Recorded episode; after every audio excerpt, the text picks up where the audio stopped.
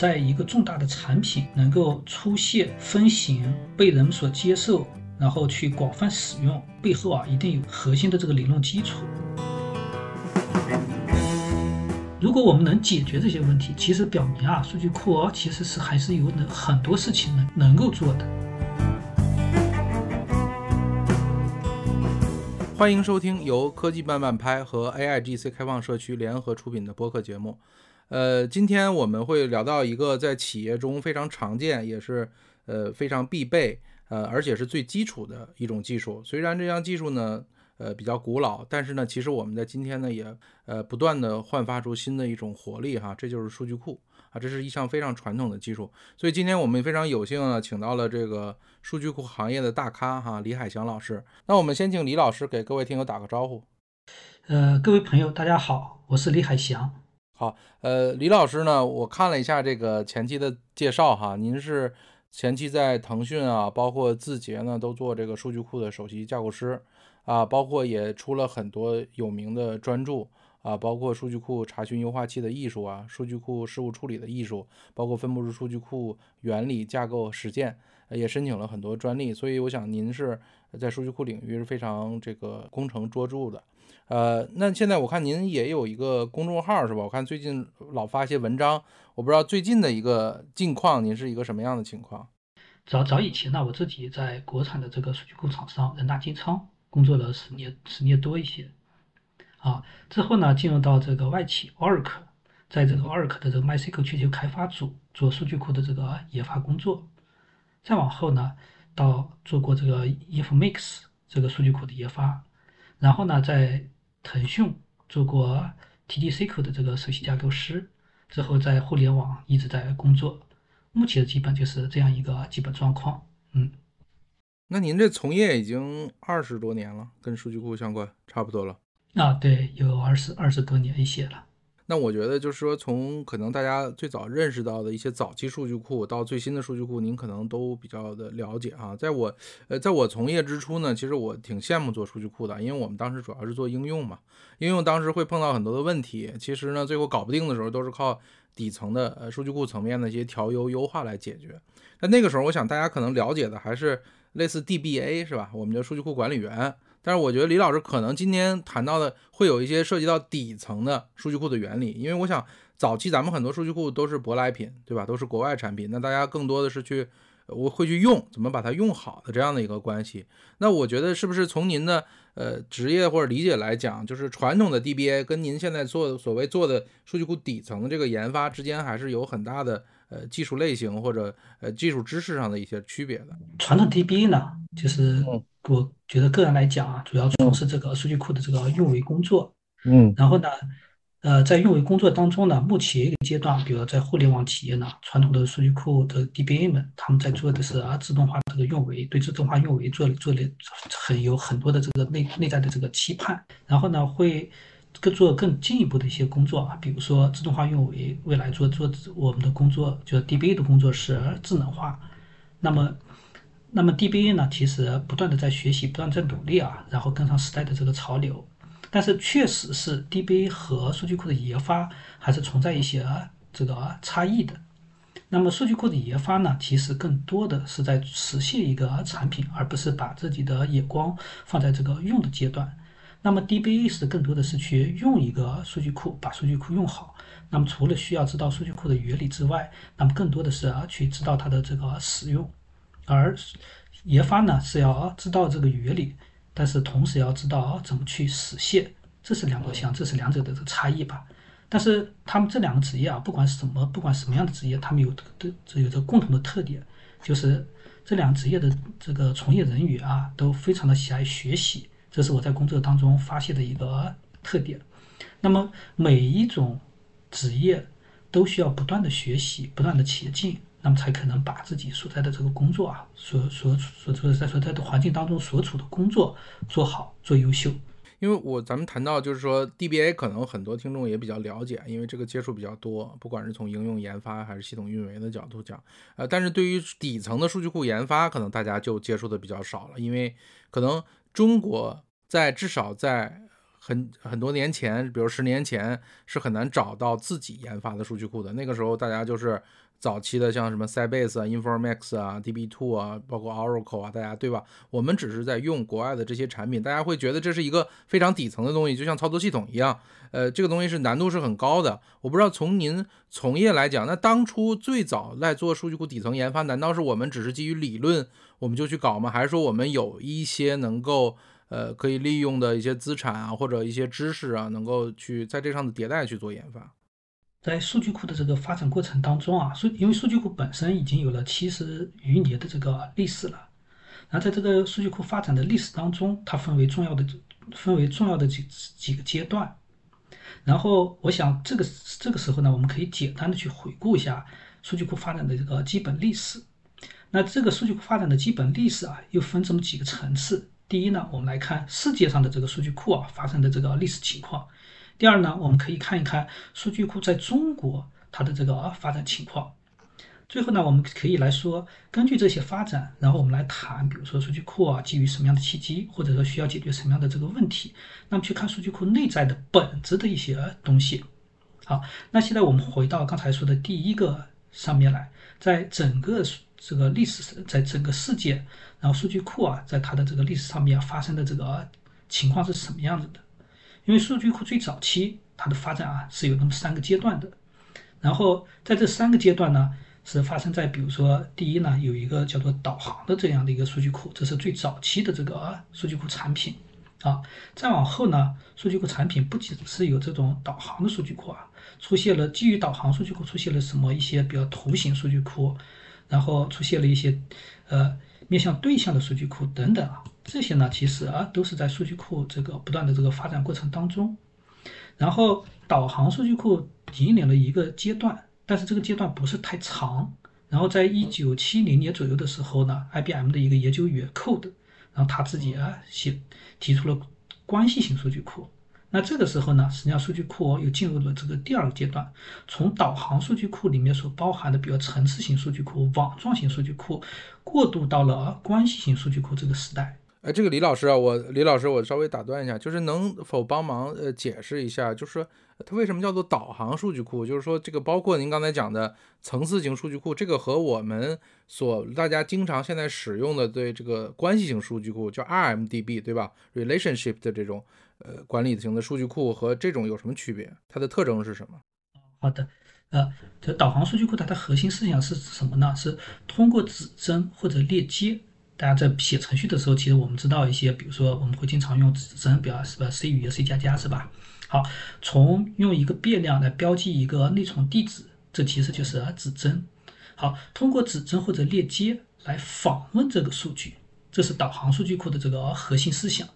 它呢去组织数据的时候，会把数据啊组织为这种树形的结构或者图形的结构。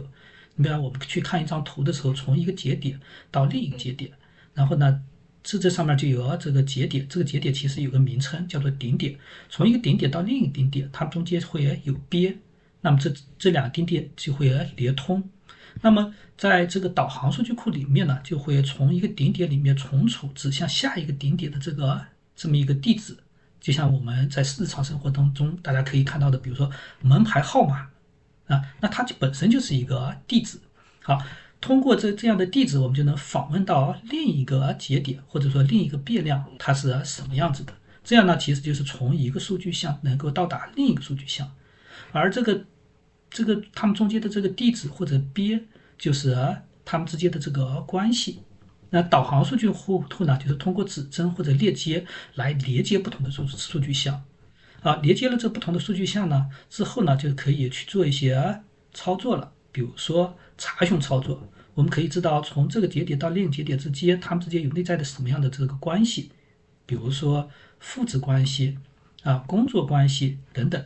这样的这样的数据库啊，就基本上被称为导航的数据库，然后它呢又可以具体的去细分。然后根据这个架构的这个模模模型不同，可以分成为，比如说刚才我们谈到的层次型的这个数据库模型，还有网状的这个数据库模型。这是导航数据库发展的一个基本历史，或者说它的从技术角度来看，我们去解读导航数据库是一个什么样的一个系统。据我所知，就是某一家国家的国内的大行啊，其实在我十年前我们做应用的时候，它原来底层的在 COBOL 的大机上写的，它用的当时的数据库还是 IMS，就是 IBM 的那个就是层次型的数据库。所以它是一个比较古老，所以你像它这种古老的数据库，其实我理解它的应用能力本身也是能支持一些应用的，也是有它自身的生命力的。所以，呃，就是在这种的发展下，我理解那时候因为比较早嘛，我觉得六十或者七零年代的时候，那那个时候其实大家可能更多的是用类似比如 C 语言，或者大家用这种指针寻找数据，这可能是一个比较朴素的一个想法吧。所以它在应用到数据库里面，我不知道是不是一个有这样的关系哈。其实就是早期的这个产品都是在模拟生活当中这个现实，就是我们处理事情的这个实际状况是什么样子的。所以导航这个数据库就是和我们现实当中，比如图之间的关系、人人与人之间的关系，这些都是相通的。所以早期的这个数据库产品都是基于这样的一个理念，然后去设计、去研发的。那后来发现什么有什么问题或者障碍，所以才又研究了关系型数据库吗？导航数据库啊，其实本身它。因为就是说，因为它的核心思想是通过指针或者链接来导航或访问数据库，然后它本身要把这个数据啊组织为这个树形或者图形的结构。那这个呢，在我们现实生活中是有这样的这个客客观现实模型在的，所以它们之间能够对应。导航数据库呢，就能够处理很多这个啊这个数据数据之间的这个关系问题。其实导航数据库啊，一直到现在都是非常有用的、有价值的。比如说，现在大家又在这个 NoSQL 系统里面，这个图数据库，其实它本身就是一个导航数据库系统。它在近近些年啊，有大行其道，大放异彩，是吧？啊，它相当于是有一个复活的过程，是吧？就原来这个东西可能已经都快死掉了，然后最近大家又拿出来，因为它有它的应用场景和应用价值。对，是的，嗯，就是它因为随着时代的这个发展啊，人们有了这个不同的这个处理需求。所以需求不同呢，就导致某一种应用，然后它有了这个发展的这个空间。那么导航数据库呢，它也在不同不，它在它也在呃不阶段的在追寻自己的这个啊发展的这个场景。嗯，但是导航数据库啊，它有一点缺陷，这个缺陷呢，就是说它没有完整的完备的这个理论体系做支撑。而这个呢，正是在七零年，然后关系模型。关系代数提出的这个背景下，然后关使得这个关系数据库啊大发，呃呃，关系数据库进行这个发展的这个主要原因，因为关系关系模型的提出，它背后啊有一种有一套完整的这个理论体系，而 Code 呢，在一九七零年呢，他提出了这个关系数据库理论，然后提出了关系模型，然后还提出了什么？关系数据库的这个操作。啊，你看模型里面呢，它实际上把数据啊分成一个二维表格，把这个表格呢称为在什么在数据库里面啊称为关系，用关系来表示这个数据。每个关系呢，它会有多个行，比如我们把它这个称为元组，每个行呢又包括多个列，或称之为属性。这样呢，这种数据模型啊，就是一种非常简单的、直观的、灵活的方式，它能够来表示和操作数据。而也不止 Code 的贡献呢，它不止在于提出关系模型，它还提出了什么呀？关系数据库的操作，就是在数据之上又抽象出一一整套这个完整的这个操作来。比如说我们知道的有什么选择、投影、连接，是吧？这是我们数据库里边经常做的各种各样的这个操作。我们通过这些操作呢，可以去挖掘数据与数据之间的这个关系。啊，有了这样的呢，然后。这些操作呢，才能够为数据库啊提供这种强大的这个功能，然后还有并且提供很好的这个灵活性，它能给用户带来带来什么呢？极大的方便用户进行解锁、更新和管理数据。所以你看，这这这是一这这就是一整整套比较完整的东西了。但是呢，不关系数据库的这个理论啊，不仅仅限于这这一些，还有还有什么呢？关系数据库的这个比较完整的这个整个的理论体系，这个理论体系包括什么呢？除了刚才我们谈到关系模型和关系操作之外，还有一系列关于数据库的这个理论原则和规范。啊，这是使得这个整个关系型数据库啊能够逐渐的、逐渐的啊大行其道。您可以举几个例子吧，就是什么它的基础理论，或者说目前我理解现在不管是大家做分布式数据库，或者在国内研发，其实还是基于这套理论体系在做。好好的好的，哎，那刚才我们谈到这个关系数据库里面有这个比较好的这个理论体系。好，比如说我们要要要讲什么呀？数据的这个一致性是吧？啊，数据的一致性是数据库里面的一个非常重要的一个概念。那么在这关系里、关系模型里面或者关系理论里面啊，它这里面就包含了，比如说讲关系完整性约束，用来确保数据的正确性，这是很重要的一点。然后呢，我们去在做数据库设计的时候，经常会使用 ER 模型，是吧？ER 模型其实它背后还有一点支撑。虽然 Code 呢不是 ER 模型的这个发明者，但是呢，他会他提出了一套完整的这个范式范式理论啊，比如说我们常说的第一范式、第二范式、第三范式，以及再往后有四四五四五范式等等，是吧？啊，这些呢。就是把整个这个数据库啊的整个这个关系模型的这个框架，或者是关系数据库的这个框架啊，完整的搭建起来了。它能为为用户提供什么？提供比较很好的这个指导，然后帮助用户设计出这个高效的、一致的，而且是可靠的这个数据库系统。呃，如果说目前我们今天事实上在理论上并没有突破 Code 当年的这个理论，还是在这个基础上，只是大家去做实践、做应用、做产品。那是不是类似，就好像是说，当时图灵提出了这种呃，对于计算机的理论边界的计算的要求，还有这个香农，你比如对信息传输的这样的理论边界，其实它在理论上基本把天花板已经给界定到这儿了。然后后人是在这个理论基础上做一些延伸。我觉得是说，在一个重大的产品能够出现、分型、被人们所接受。然后去广泛使用，背后啊一定有这个啊核心的这个理论基础。如果没有核心的理论基础，那这个产品呢也仅仅是算为一个工具，并不能够成为一个，比方像数据库这样的一套系体系一个系统。就是它它必须有它的这个生命力，对吧？如果你有生命力的话，你的理论底层的理论基础还是挺重要的啊。反过来，就像刚才我们谈到的，不是导航数据库嘛？啊，我们说导航数据库它是有一些这个理论基础的。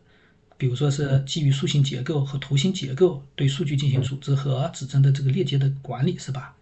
但是它缺乏像关系代数和位置逻辑这样的这个形式化理论支撑，所以呢，其实导航数据库其实并没在早期呢，并没有发展的特别好，啊，这也是在近些年，比如说 NoSQL 兴起的时候，图数据库这些又异军突起，但是呢，它。整体上，和如果我们做一个比较，和关系数据库去比的话，那么他们的这个理论基础相对还是啊比较薄弱的。这也这也是在说，就是如果背后没有一个成体系的理论理论基础做支撑，那么一个系统啊，它很难发展的特别好。对，就是好像关系型数据库就像少林武当哈，那个呃图数据库可能现在最最多算个空洞派什么，就是小门派是吧？所以它这个发展，包括你你少林武当，你后边有这个佛家和道教的这个基础理论作为支撑，所以它才会有这么多受众。我觉得这个可能跟这个是有关系的。那现在我们就来再来这个世界上整体的这个啊发展发展历史啊，我们现在回到国内，我们看看中国的这个啊数据库发展情况。在中国呢，实际上数据库发展啊也分这么两种情况。第一呢是国内的科研力量开始起步，第二部分呢是国外的技术啊进入中国。好，那我们就说第一部分啊，国内的科研力量起步，然后在期呢，整个这个就是中国大概是在一九七七七七八年左右的时候。然后中国的这个大学，比如说中国人民大学，还有其他的一些大学开始讲授整个这个数据库的这个内容，这是在高校科研力量开始起步了。比如说，我们知道，在一九七七年的时候，在安徽黄山，然后有王焕章教授、萨思薛教授等十八个人，在黄山呢开了一个学术年会，就是数据库的学术年会。然后这个年会呢，引领中国进入了这个信息时代。嗯，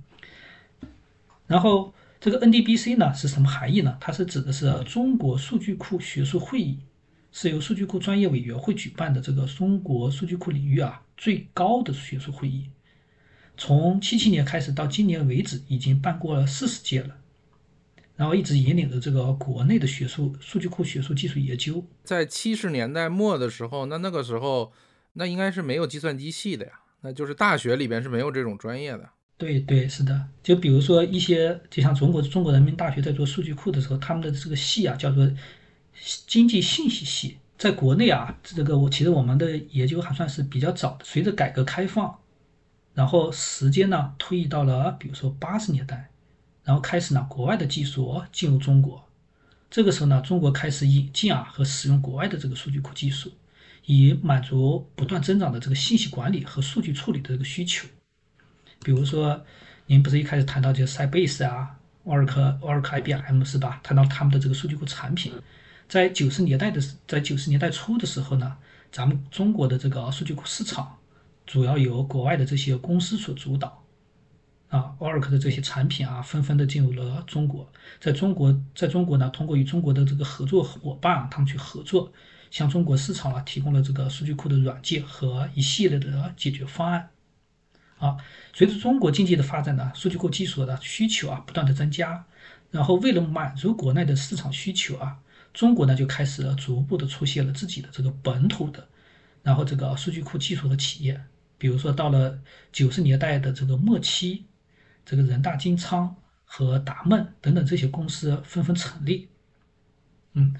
那那么国内的现在这个做数据库的最早的这些企业，就是在九十年代和两千年初的时候纷纷建立的，嗯，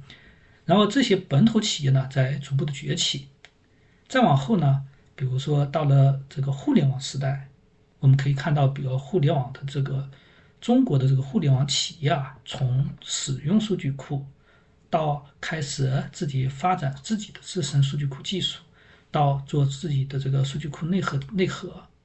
那么提提供一系列的这个数据库产品，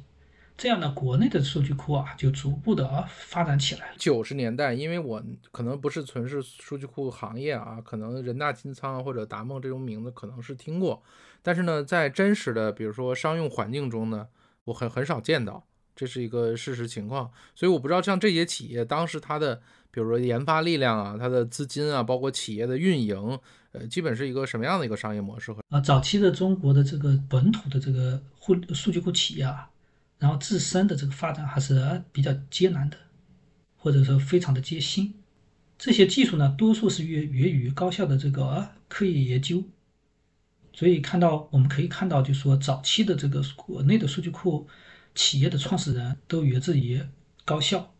你比如看到人大金仓是中国人民大学，是吧？啊，达梦是华科，嗯，那还有什么呀？还有南大，南大通用，是吧？这这和都都和高校啊是有紧密的这个连接关系的，嗯。好，那这些企业呢，最早一开始，然后去做这个数据库产品。而这个数据产品在当时的这个环国内环境当中，其实因为被国外企业所垄断，那整个这个市场环境其实并不是那么好。别人有成熟的这个产品和技术，那我们国内的这个企业又刚刚起步，处于这个非常弱小的阶段，所以发展起来特别的难。而人们当时已经习惯于使用了，就像 Oracle 呀。DB2 呀，SQL Server 呀这样的这个产品了，尤其是中国的这个互联的中国的金融、电信等等这些使用数据库的这些大的这个行业，几乎都被几乎都被国外的这些产品啊所充斥。所以呢，基本上早期其实国人们对只能可能偶尔能确实能偶尔能听到一些这个国产数据库的这个声音，但是实际上基本上是不怎么使用国内数据库的。大概就是这么一个基本状况吧，所以就是当时的企业规模也不太大。您是在人大金仓工作过好久是吧？对，呃，金仓早期就是从一个创创业企业开始，然后逐步的去发展。我是金仓的这个第十号员工，和金仓一起呃一起一起努力吧，啊，然后工作在金仓工作了十年多一些，接近十一年的时间，嗯。这里面其实比较巧，就是我是金仓的十号员工，然后在金仓工作了十年十个月，凑了三个十，然后呃和经也就经历了早期的中国中国这个数据库企业啊，然后在国内的这个发展的这个基本阶段吧，嗯，总的来说就是国内的这些企业呃一直很努力，但是天时地利都在当时都不具备，所以实际上是成长的比较艰难。好，那随着这几年的这个信创，国内里有了这个新的这个应用环境，那这些企业呢才开始有了这个比较大的这个进步。背后的契机，其实我觉得一块儿是互联网的崛起，对吧？如果我们回顾信创的本身的发展，其实我在我的理解中，其实阿里的去 L E 可能是打响了这个第一枪吧，至少让国家有信心，可能对于国产的一些软件产品。呃，投入大的力量去支持数据库，可能刚才你也讲到一半，就是说已经进到互联网行业的一个特色应用了，对吧？互联网应用，我觉得早期应该也是引入这些国外的产品，到后来发现整个的价格呀、维护啊，包括使用规模，可能不能满足自己的要求，所以才走向了自研的这样一个道路。确实，整个这个数据库在这个中国的这个市场之内啊，是一我我个人认为是一个使用信心的问题。当然，这和产这个提供产品的这个厂商的实力也是有密切关系的。然后您刚才谈到，比如说随着这个互联网企业进入到这个数据处理这个行业当中，然后使用数据库，然后到研发数据库，到去 I O E，整个这一套这个这这个内容的提出，然后是在中国建立了这个信心，建立什么样信心呢？就是对数据库啊，然后。就是认为中第一呢，中国人自己也能去做这样的这个数据库产品。第二呢，这些数据库产品一旦做成之后，那么它也是可用的，啊，它也是可信的。所以呢，实际上确实互联网企业啊，基于自己这个强大的这个研发研发力量，然后把我们的这个信心树立起来了。这样呢，就导致各行各业啊，大家都去学习，然后互联网。在使用数据库的这个使用使用数据库的技术，然后学习互联网，比如说研发数据库的这个经验，嗯，好，一旦这这样的这个什么信心建立起来之后，然后确实到了比如国内的这其他的做数据库的这个这个厂商厂商而言呢，大家也就对他们逐渐的建立了这个好的这个信心，嗯，那么本身外面的这个贴实贴实有了。那么，这个国数据库这个替换，然后成为一种浪潮的时候，这种贴实具备的时候，那么国产国产数据库各不管是互联网还是本土的这些早期的这个数据库厂商，以及新型的创业的这个数据库厂商，大家都有这个地理地理的这个什么便利。大家都知道，就是我们国内啊，大家怎么去使用数据库，怎么去应应用数据库，对数据库有什么样的这个具体的需求，然后对用户的这些需求怎么去特别的这个满足，嗯，那这这些呢，其实给了大家的这个很好的这个发展机会，也就是说，其实我们在天时地利上都有了这个很好的契机，然后使使得这整个这个数据库啊都能向前不断的向前推动和发展。那对于互联网，比如说研发，我们现在。国内比较这个清楚的，比如像这个阿里的 OceanBase 啊，包括腾讯您原来参与的这个 TT Circle，对吧？从这个角度，您从这个自主的技术或者能力啊，或者是和比如开源软件的结合这方面，是有什么想法没有？可以和大家分享。呃，我觉得这个其实和我们个人的这个学习学习经历或者学习习惯还是有比较大的这个关系的。因为首先呢，我们是处于一个落后阶段。好，在落后阶段呢，那一定是学习加模仿。这个时候呢，世界上有一些这个，比如说比较成熟的、稳定的这个数据库产品，比如说就像 MySQL 啊、PostgreSQL 啊等等。那么这些呢，其实因为它没有开源，那么对于我们来讲，就是很快的去学习它、掌握它，然后啊这是成成一种当时阶段的这个必须。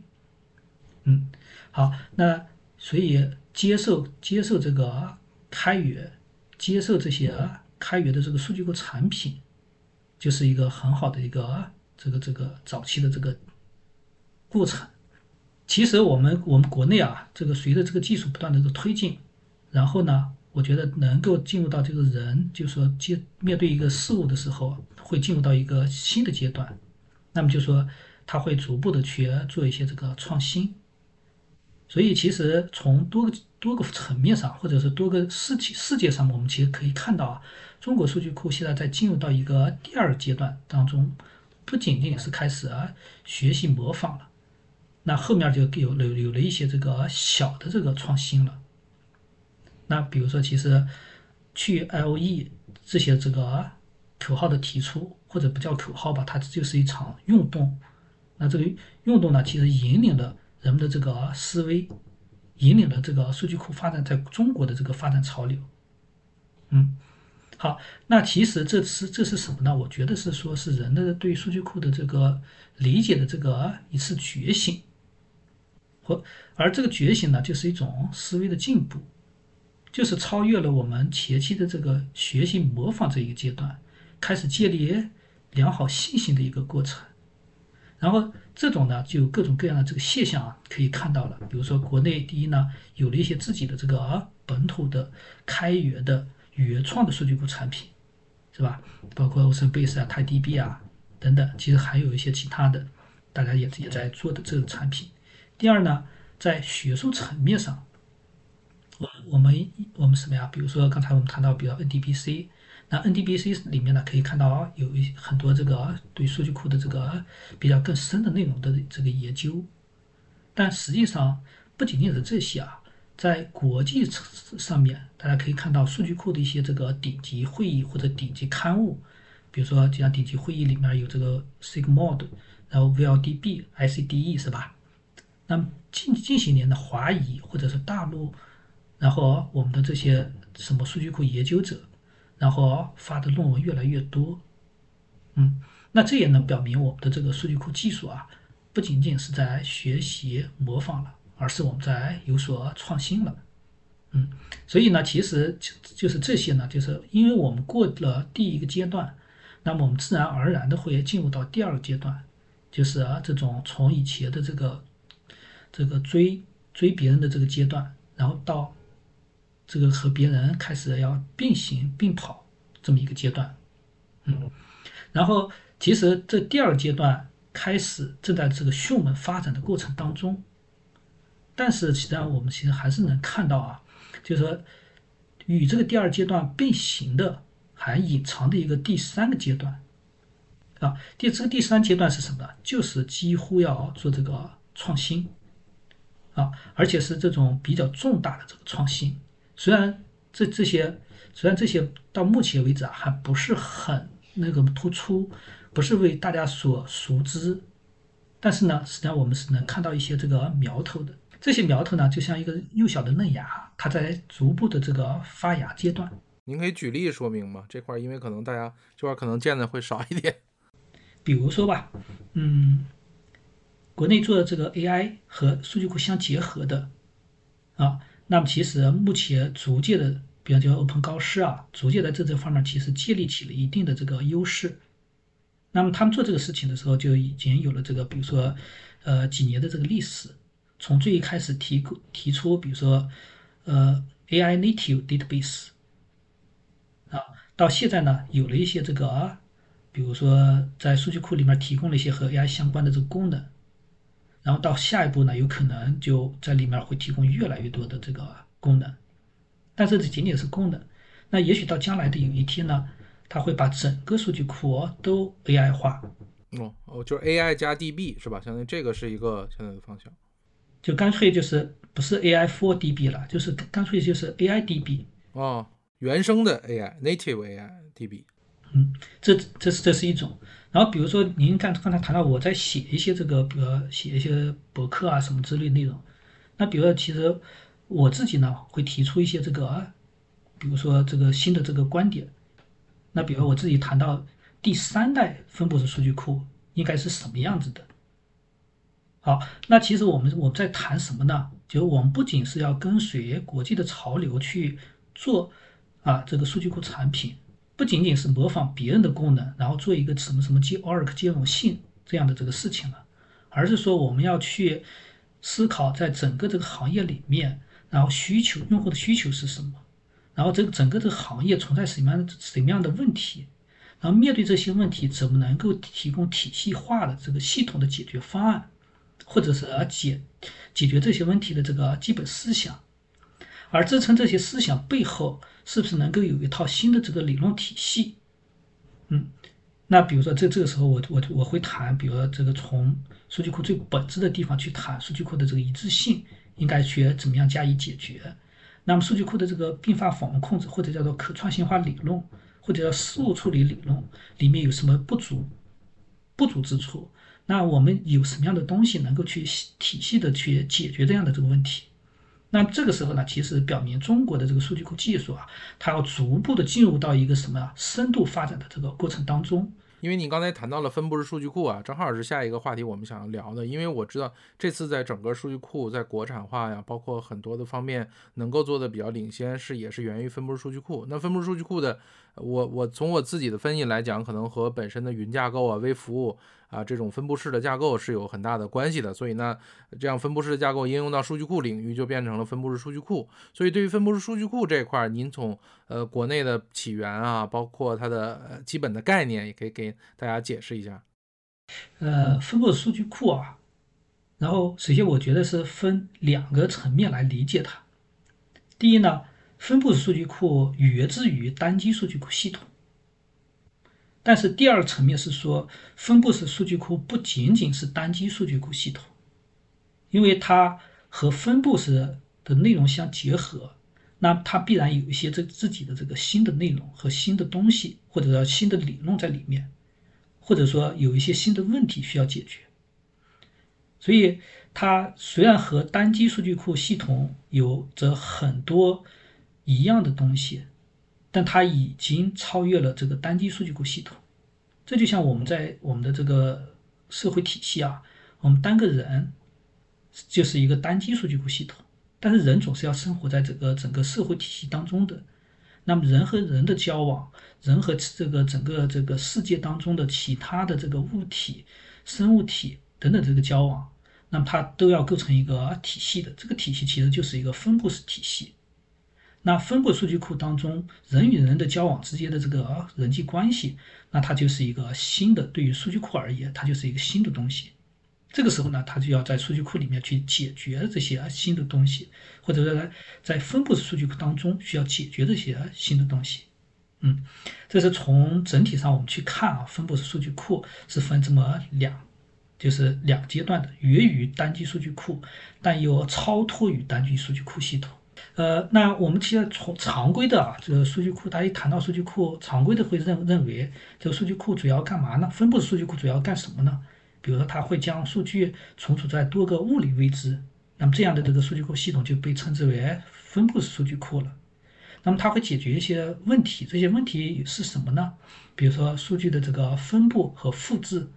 啊，需要在不同的这个节点上之间怎么把数据进行传输，是吧？可能需要复制，复制的时候呢，就有一些更加技术性的内容了。怎么去提高复制的过程当中的这个高可用性和容错性，是吧？这就涉及就涉及到数据的这个分布策略、数据的这个复制策略、数据的一致性等等这个更为具体的这个技术问题了。嗯，而数据的一致性呢，又是数据库，比如说事务型数据库的这个核心问题。那这个时候呢，就要用什么样的这个技术去加以解决？这样呢，其实，在单机系统上就面临了这，就是这这就是单机系统并不，并不面临或者包含的一些内容。那么在分布数据库里面就需要加以考虑。当然了，除了这些之外，还有比如数据的这个访问、数据的这个查询优化，怎么做这个分布式查询优化，怎么做这个跨节点的这个数据访问，是吧？分布式索引怎么去建立，查询路由怎么去建立等等，嗯。然后同样还有这个并发访问控制啊，还有这个容错啊，控制故障恢复呀，以及这个分布下面一样的要做这个数据安全和隐私啊，身份验证、访问控制、数据加密等等这些该怎么去做？作为一个分布系统，那么从一个单机要扩展到多多个多个节点的情况下，怎么去做这个扩展性？怎么提高这个性能？里面就包含这个负载均衡啊、缓冲啊、数据分区啊等等这些技术，是吧？就从技术角度来讲，其实我们可以分出很多很多的这个内容或去讲这个分布式这个数据库系统来。好，总的来说呢，我们简单总结一下，就是从技术角度来总结一下，是说分布式数据库它需要解决什么呢？数据的这个分布，需要解决分布式下面的这个数据一致性的问题，啊，需要解决比如访问优化，然后并发控制、容错恢复、安全性和性能等等一系列的这个问题。以其以提供什么呢？可靠的、高效的和安全的这个分布式这个数据存储和访问服务。那这是从这个技术角度我们来解读这个分布式数据库。嗯，呃，如果说从这个数据库的这个发展历史来看啊，其实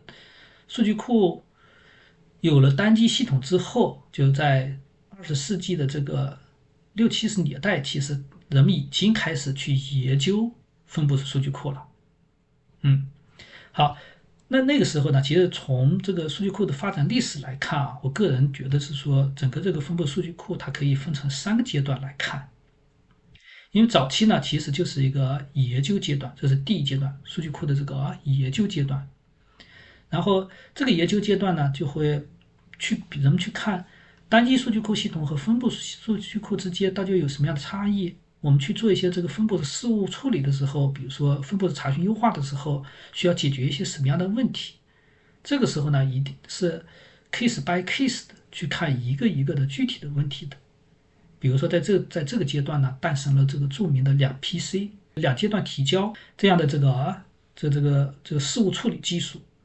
但实际上呢，因为这个阶段呢是 case by case 的去看这个问题的，那所以。其实并不是完，并不特别的成体系，这是第一个阶段。然后，当时光呢推移推进到了上个世纪九十年代的时候，数据库什么呀？分布数据库里面啊，有了三个大的事情，或者这三个标志性的事件发生，然后使得这个分布式数据库啊进入到了这个第二个阶段。第二阶段呢是分布数据库使用阶段，就我们开始看可以看到有了一些真的这个分布式数据库应用了。包括现在我们比如大家可以看到的，国际上有那个 Span 的 Cockroach DB 是吧？中国有 OceanBase、TiDB、TDSQL 等等这些这个分布式数据库产品。您您刚才说的三个大事件发生指的是？呃，这三个大的事件呢，其中是两个理论加一个实际的系统。这两个理论呢，一个是大家所熟知的这个呃 Paxos，对吧？这个共识协议。那因为分布系统呢，需要解决什么？刚才我们谈到，就需要解决可靠。是吧？这些问题，那比如这这，嗯，做电商的，呃，就叫期望期望能什么呢？做到这个三 D 两中心、五 D 三中心，做异地容灾，是吧？这这都是这个数据库里数据库领域或者说分布数据库领域在近些年所面临的一些重大的这个啊需求。嗯，那么 Paxos 呢，其实就能够把这个数据库的高可用性啊，提高到一个很高的这个层次上面。嗯，所以 Paxos 呢，基本就或者说共识协议啊，解决了数据库的这个基本基本上解决了数据库的这个高可高可用高可用的这个问题，但是呢，实际上并没有完全解决掉啊。呃，如果有机会，我们可以细谈这个技术细节。然后第二个呢，是大家所熟知的这个 CAP，CAP CAP 理论是吧？CAP，嗯，对，CAP 理论的提出呢，实际上是它是基本含义是说在网络分区事件发生的情况下，你看这不可靠的事情发生了，啊，一旦因为分布，然后节点与节点之间的网络出现了问题，那这时候数据库该怎么办呢？他就提出两两种情况来，一种呢，就是数据库要面临的解决这个一致性，就要一定要保证数据一致性；一种呢，就我们现在互联网需求大家都期待的这个高可用性，七乘二十四小时。甚至七乘以三十是吧？七一个月、一个月、一年，甚至都不停机。那么这可用性一定要好。这个时候呢，这这个什么就 CAP 呢？其实在描述这一致性和高可用性之间的这个关系是什么样子的。所以他提出啊，二者在这个网络分区发生的这一个前提之下，二者只能选其一。而且这个事情呢，后来被人证明了，确实是啊，只能选其一。这个时候呢，就我们的这个数据库就开始出现分型了。怎么分呢？那要么就是做事务，好，做事务处理呢，就一定要求什么？要求强一致。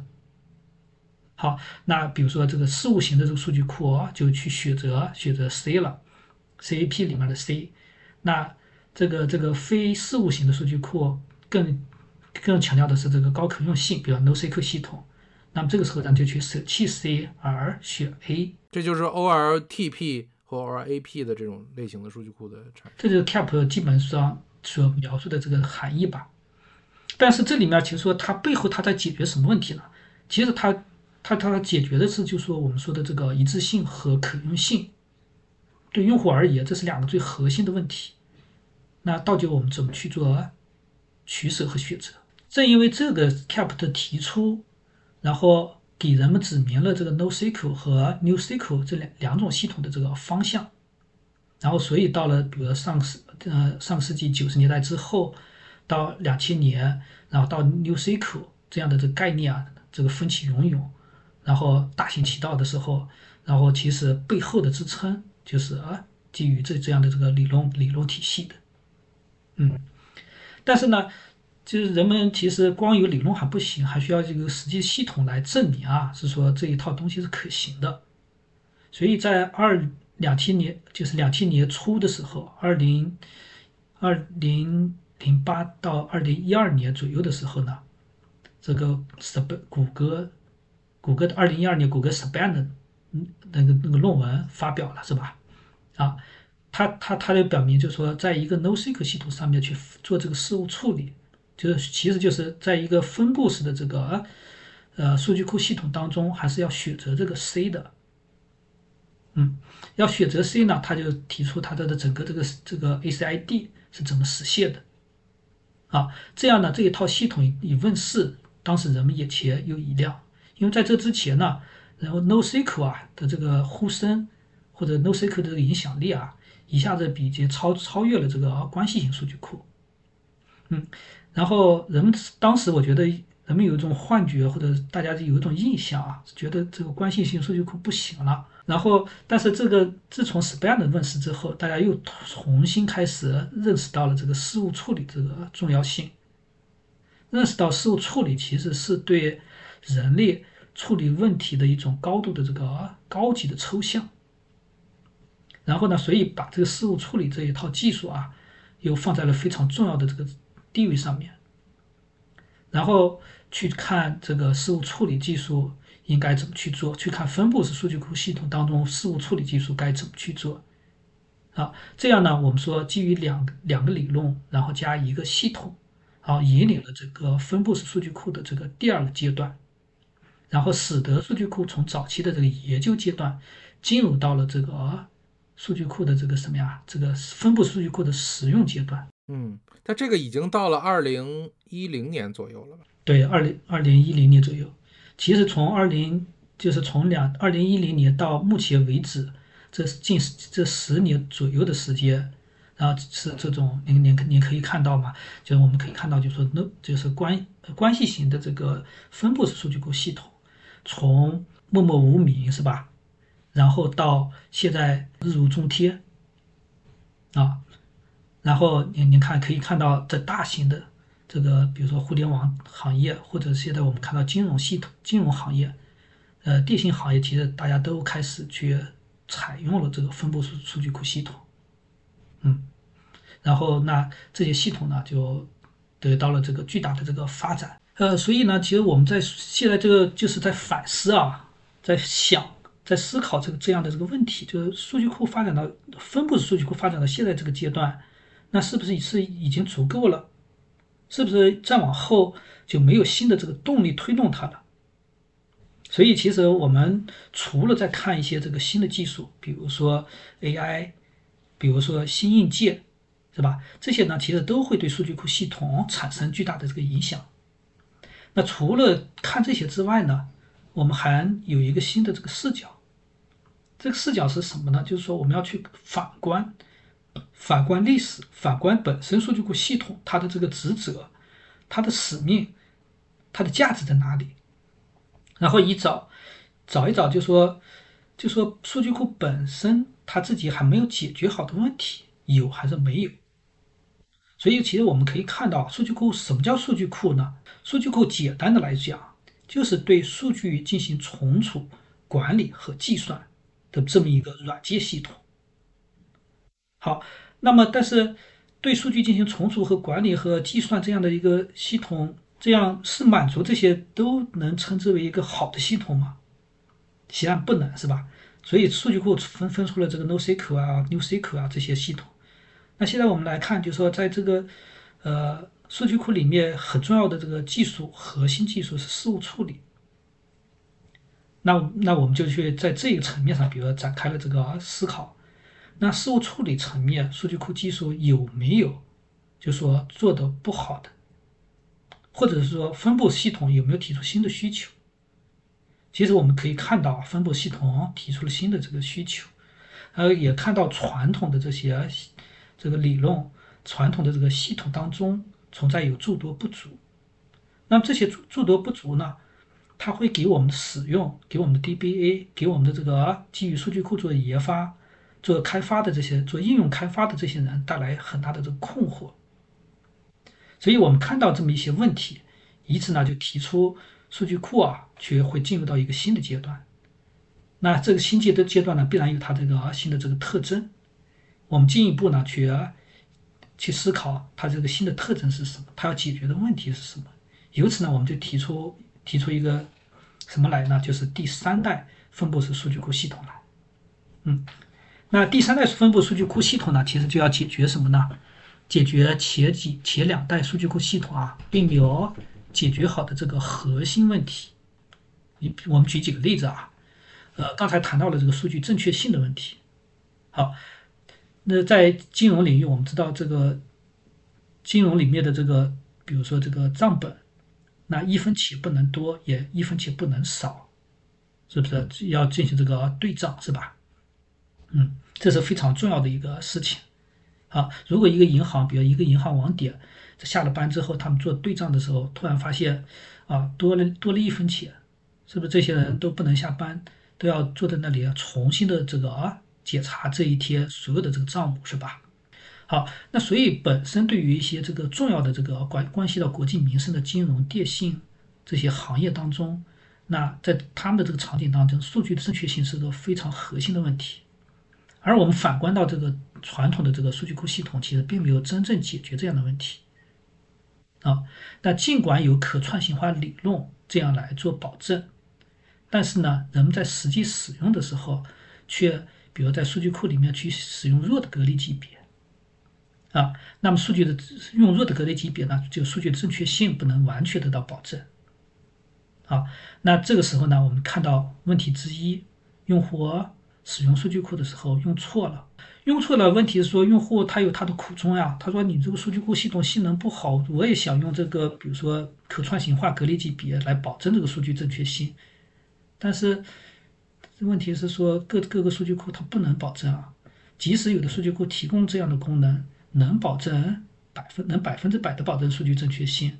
但但是性能很差。啊，那你系统我又不我又用不起来。那我还不是要用这个弱的隔离级别嘛？所以这这个这这这个就非常的矛盾了，啊，所以我们就看到这样的这个核心的这个问题，啊，那既然用户有这样的这个实际的需求，那是不是数据库系统就能够解决这样的问题？因此呢，比如我们在这个第三代分布数据库系统当中提出一个特征，是说能不能百分之百的保证数据正确性，同时又能最大化这个系统性能。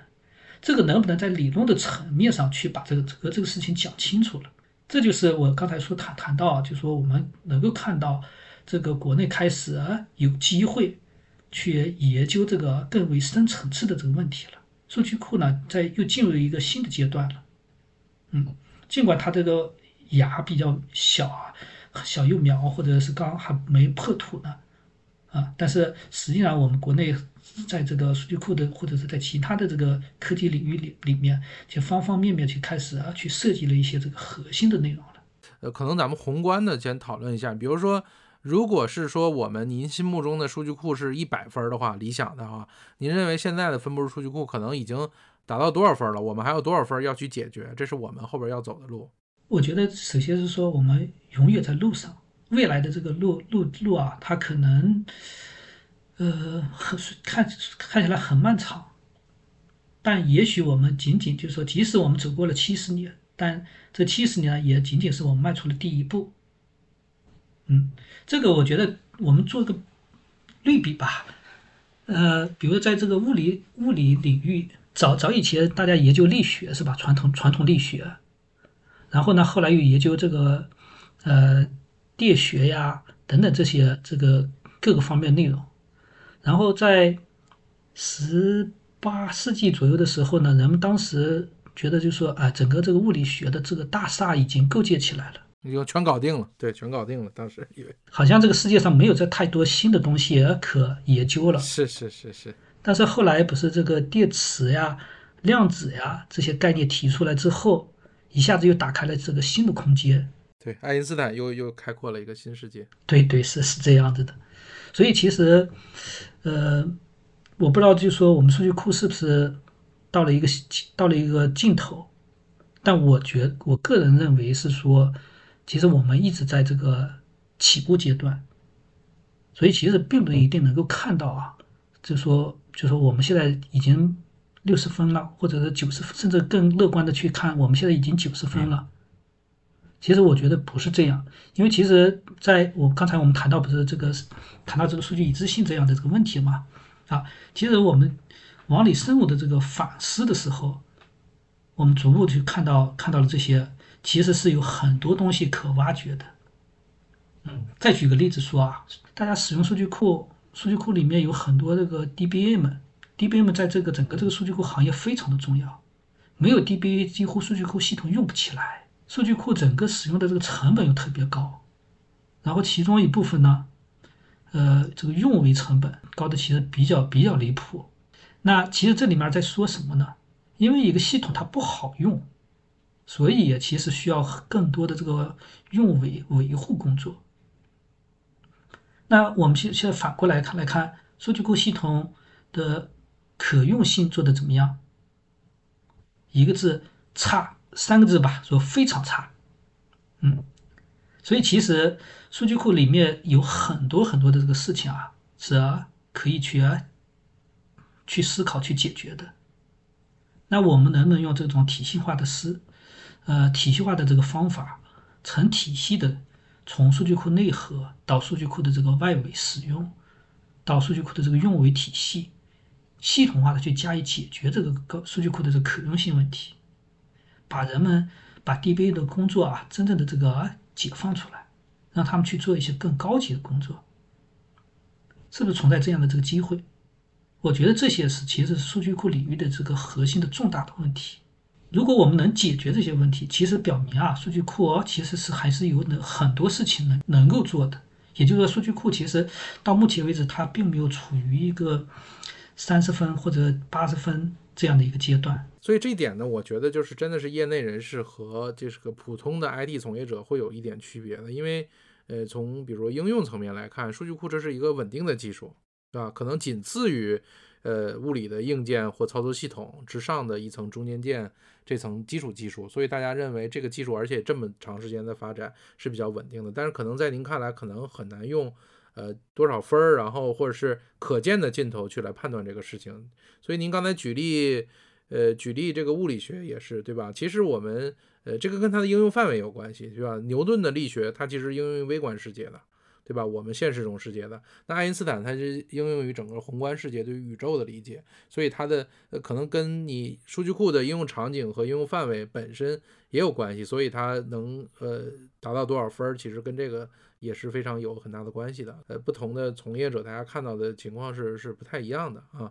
呃，我我接下来可能稍微这个问题会有一点挑战啊，就是说，因为你也讲了，就是走到下边的分布式数据库的第三个阶段，但我也知道现在伴随着整个新创的发展，其实国家现在是百花齐放的，各种类型的企业都有。你比如说，我们有这个有科研机构引领的，刚才我们说南大通用啊啊，包括像这种这个。达梦啊，包括人人大金仓啊，这种类型数据库，还有一些呢是以互联网为首的，像腾讯啊，呃，像这个阿里啊，对吧？以这种企业或者他们的应用技术为基础的，那可能还有像华为这种，可能以呃科研型或者是这种创新型的企业为主。我不知道在未来的这几条路上，您认为可能哪条路可能更能探索出下一代的分布式数据库的这样的呃成熟的产品？我觉得这个这个其实可以直截了当来来看说这个事情。嗯，第一呢，重大的这个数据库，重大的这个系统或者重要的这个系统，一定需要背后有这个比较完备的、完善的理论核心理论做支撑。嗯，第二呢，一个系统这个初期发展，那是从源自于生活当中的实际需求，给它一个契机，能够让这个系统不断的去向前推进。嗯就这两点，使得是一个系统啊，能够啊从一个比较弱小的一个状态，成长为一个，比如说一个不可或缺的一个状态当中。那那从这个从跟国内和国外的这个对比呢？您觉得国外的整个分布式数据库？嗯，国外数据库其实也是经历了一些阶段啊，比如说，嗯，早期是有一些专业的这个公司。然后自己在做数据库技术的这个研究，比如典型代表可以看到 IBM 呀、Oracle 呀，是吧？然后随着互联网兴起呢，其实我们看到就像谷歌啊、亚马逊啊，然后这这些呢，其实把数据库这个接力棒拿了过来，然后继续领跑这个数据库的这个发展。嗯，所以他们其实也明显的就像这个国内。也分成这个阶段，只不过他们的阶段和我们的阶段还是啊有差异的。我们是后发，那我们是是先科研，然后再产品，然后再进入新的阶段。但总的来说，大家其实就是因自己的情况来做这个区分的。但是国内其实国外其实能够看到一种状况是说，有一些企业其实已经开始逐步在数据库这个研发上面。这个放缓投入了，或者干脆不投了，是吧？所以我们能看到一些系统早期很著名的一些系统逐步的消失了。然后国外呢有一些这个状况，比如说有一些，呃，有些这个数据库团队，然后的这个新鲜血液比较少，然后能够看到的呢都是一些老程序员在那里支撑着，然后在那里工作的，嗯，对吧？呃，而国内呢？其实，在这方面呢，就是几乎都是新新鲜血液，所以呢，会带来新的这个啊新的动力。但是呢，其实在这方面呢，又有数据库呢，又是一个需要这个长期积累的一个行业。那么，其实我们国内的这明显这个积累还是啊不足的。所所以这个情况就是各有利弊，对吧？或者说各有优势吧。各有优势，对对对。那现在总分布式数据库来讲，从您的判断，现在国内外是一个平跑的过程吗？就是说，以前我们传统数据库，那肯定国内是跟随啊，那肯定有一定的差距了。那分布式数据这块，咱们跟国外的水平现在是一个什么样的对比？呃，就是其实国外的这个，从我们自己的这个研究的这个结果来看啊，比如我我企业阶段发布了一个叫一致性八线图的。那比如我们可以看到国外的 Cockroach，然后这样的这个产品还是做的非常好的，嗯，然后国内的这个，呃，国内的一些企业在这个数据的这个正确性方面还是有这个差距的。那实际上我们能够看到，比如说，呃，这国外还是有这个比较深厚的这个技术底蕴的，嗯，然后所以他们的这个历史发展阶段其实走的比较稳。而也比比较相对来讲比较走的好一点，但是呢，我们对从技术角度来讲，还是能够看到这种哦差距的，嗯。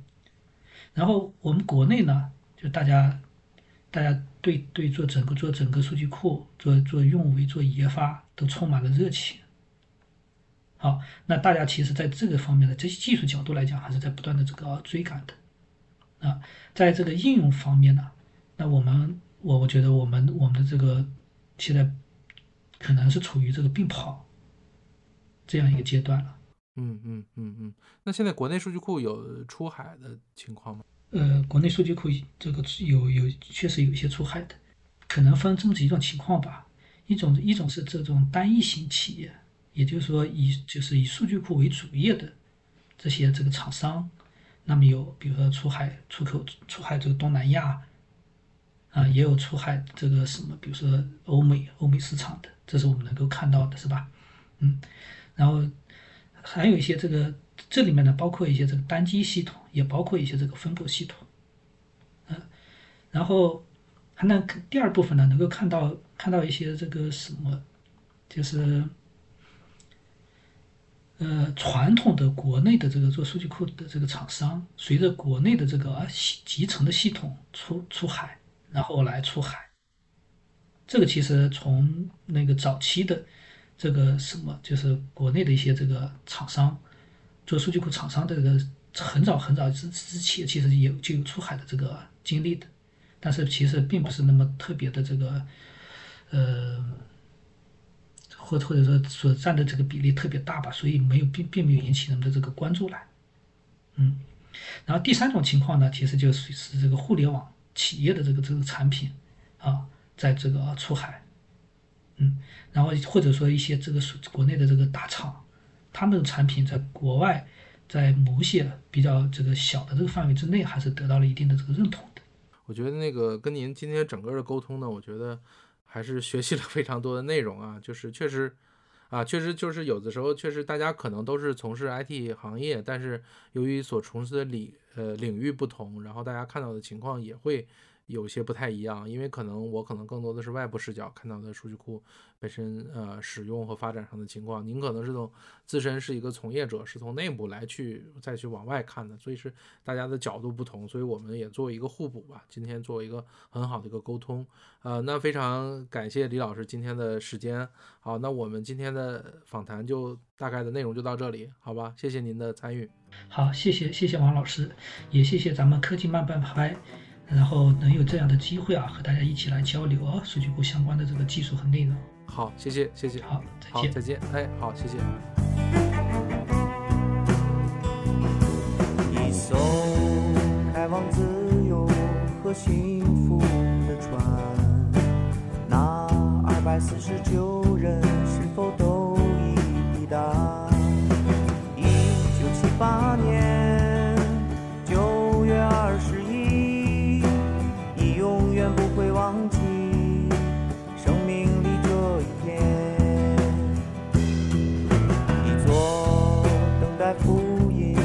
希望的岛，那十万人是否都已等来？三十一年之后，依然记得清楚。